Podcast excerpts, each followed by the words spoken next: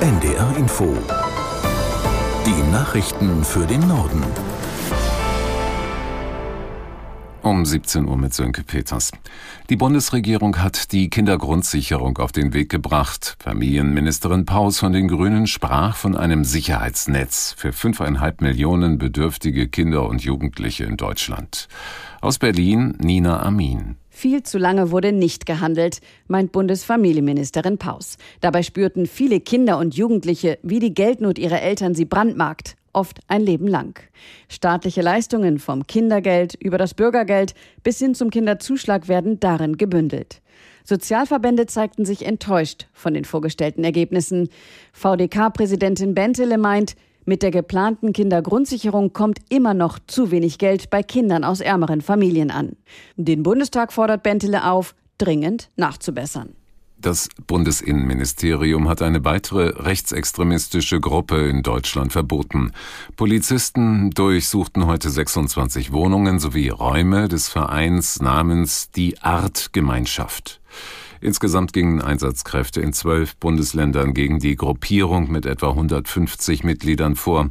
Laut Innenministerium handelt es sich um eine sektenartige, rassistische und antisemitische Vereinigung, die auch Kinder indoktriniert. In der vergangenen Woche war bereits die Neonazi-Gruppierung Hammerskins verboten worden.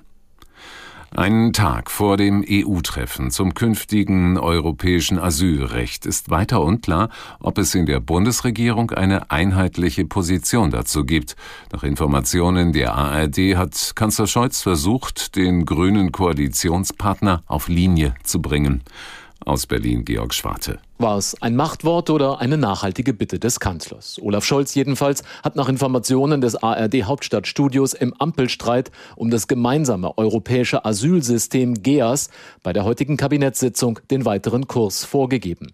Danach werde Deutschland die Reform des gemeinsamen Asylrechts weder aufhalten noch blockieren. Zuvor hatte es vor allem zwischen FDP und Grünen Streit über den Umgang mit einer Krisenverordnung gegeben, die Teil des GEAS, des gemeinsamen europäischen Asylsystems Systems sein soll. Bisher hatte Außenministerin Baerbock gewarnt, die vom Ratspräsidenten Spanien formulierte Krisenverordnung konterkariere durch die Hintertür das eigentlich sinnvolle gemeinsame Asylsystem. Die FDP wiederum hatte den Grünen Blockade vorgeworfen. Jetzt hat der Kanzler offenbar entschieden, dass das seit vielen Jahren geforderte gemeinsame Asylsystem nicht am Widerstand Deutschlands scheitern dürfe. 33 Jahre nach der Wiedervereinigung gibt es immer noch erhebliche Unterschiede zwischen Ost- und Westdeutschland. Zu diesem Ergebnis kommt der aktuelle Jahresbericht zur deutschen Einheit, den der Ostbeauftragte der Bundesregierung Schneider heute vorgestellt hat. Unter anderem liege das durchschnittliche Einkommen im Osten rund 11 Prozent unter dem im Westen. Ein großes Problem ist laut Bericht auch die Überalterung in Ostdeutschland. Fernwärmeversorger haben einen eigenen Gestaltungsspielraum bei der Anpassung ihrer Preise. Das hat der Bundesgerichtshof entschieden. Aus Karlsruhe, Kerstin Annabar. Damit gab er einem Berliner Anbieter Recht. Dieser passte seine Preise in bereits bestehenden Verträgen an, ohne Zustimmung der Kunden und wirksam für die Zukunft. Zwei Kunden zogen daraufhin vor Gericht. Sie wollten die Klausel für unwirksam erklären lassen und einen Teil ihres Geldes zurück. Zunächst mit Erfolg. Der BGH entschied nun aber, liefern derartige Klauseln sachliche und nachvollziehbare Anknüpfungspunkte für die Berechnung, sind sie wirksam. Dabei habe der Versorger einen eigenen Gestaltungsspielraum. Dieser sei im konkreten Fall nicht überschritten worden. Ein Urteil, das über Berlin hinaus für viele Anbieter und Kunden wichtig sein dürfte. Zwei Kosmonauten und ein US-Astronaut sind sicher von der internationalen Raumstation ISS zur Erde zurückgekehrt. Die Soyuz-Kapsel mit den beiden Russen und einem Amerikaner an Bord landete in der Steppe Kasachstans.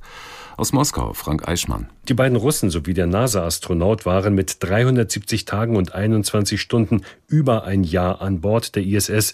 Dies war eine der bislang längsten Missionen dort allerdings ungeplant. Die eigentlich bereits für den März vorgesehene Rückkehr musste verschoben werden, nachdem an der ursprünglichen Raumfähre Soyuz MS-22 im vergangenen Dezember ein Leck im Kühlsystem entdeckt wurde und ein unbemanntes Ersatzraumschiff zur ISS geschickt werden musste.